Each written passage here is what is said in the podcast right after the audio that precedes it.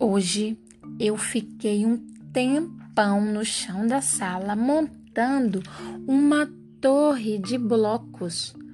A minha mãe até pensou que não tivesse criança em casa. Olá, pessoal, sejam muito bem-vindos a mais um episódio do Diário de uma Criança. Você já se pegou observando a sua criança e pensou: nossa, que concentração! Nossa, ele está tão concentrado no que ele está fazendo, que coisa linda! Você considera sua criança concentrada nas atividades em que ela faz? Ou ela fica logo dispersa, ou ela não tem muito foco. Por exemplo, ah, ela, eu gostaria tanto de ler para meu filho, mas ele não fica quieto, ele se desconcentra logo, ele não para, ele faz isso, ele faz aquilo. Ele tem dificuldade de se concentrar nas atividades da escola, é, em N coisas. É, saiba que é possível nós colaborarmos para que nossas crianças retornem a um estado de equilíbrio natural. É isso. Lembra que nós já conversamos um pouco sobre a importância de se ter um ambiente preparado e um adulto preparado para lidar com a criança? Pois é, quando se tem um ambiente preparado e um adulto preparado, isso isso funcionando, né, em harmonia, tudo isso colabora para que a criança fique concentrada. Porque primeiro ela se acalma, né? E depois ela vai se concentrar. E quando ela se concentra, é algo maravilhoso, é algo muito bom, porque ela se torna mais tranquila, mais gentil, mais generosa, mais calma e até alegre no que ela, no que ela está fazendo. É como se ela estivesse numa, num estado de paz, aquela coisa bonita de se ver, né? Quando a nossa criança está concentrada, a gente fica olhando assim, a gente pensa, né? Nossa, que, que legal, ela está tão concentrada no que ela está fazendo. Isso é tão harmônico, né? É tão legal.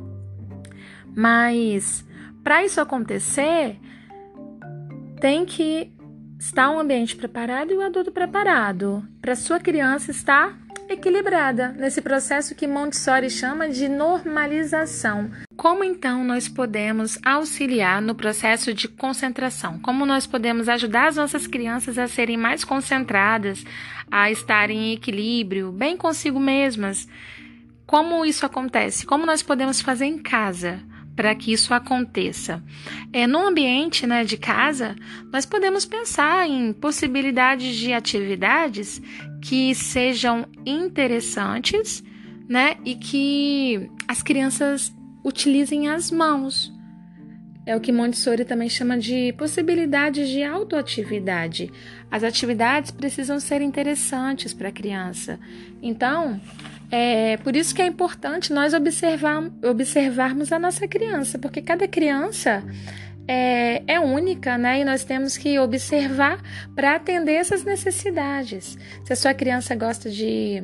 está gostando muito de fazer atividades de arte, se a sua criança gosta muito de fazer jogos, se a sua criança gosta de pintar, de recortar.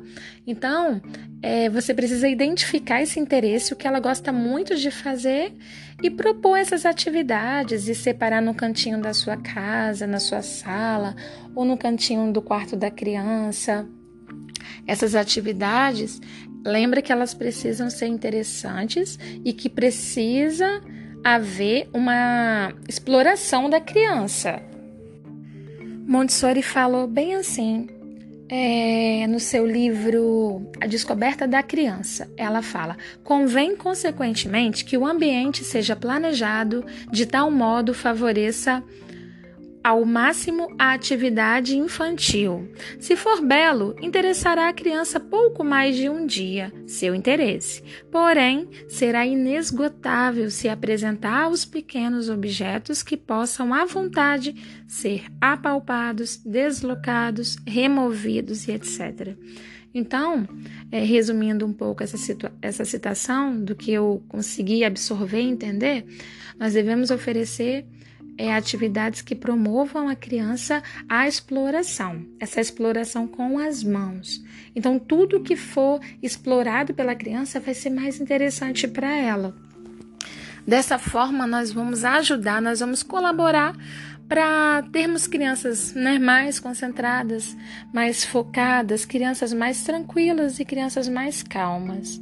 Lembrando sempre de observar a sua criança e o seu interesse. Se você quiser compartilhar comigo das suas vivências com sua criança, se você gostou também desse tema e, que, e gostaria que tivesse mais assuntos como esses aqui no podcast, entre em contato comigo é, pelo meu canal no YouTube, Carolina Pontual, ou pelo meu Instagram, Pontual Carolina. Eu vou amar receber o seu feedback.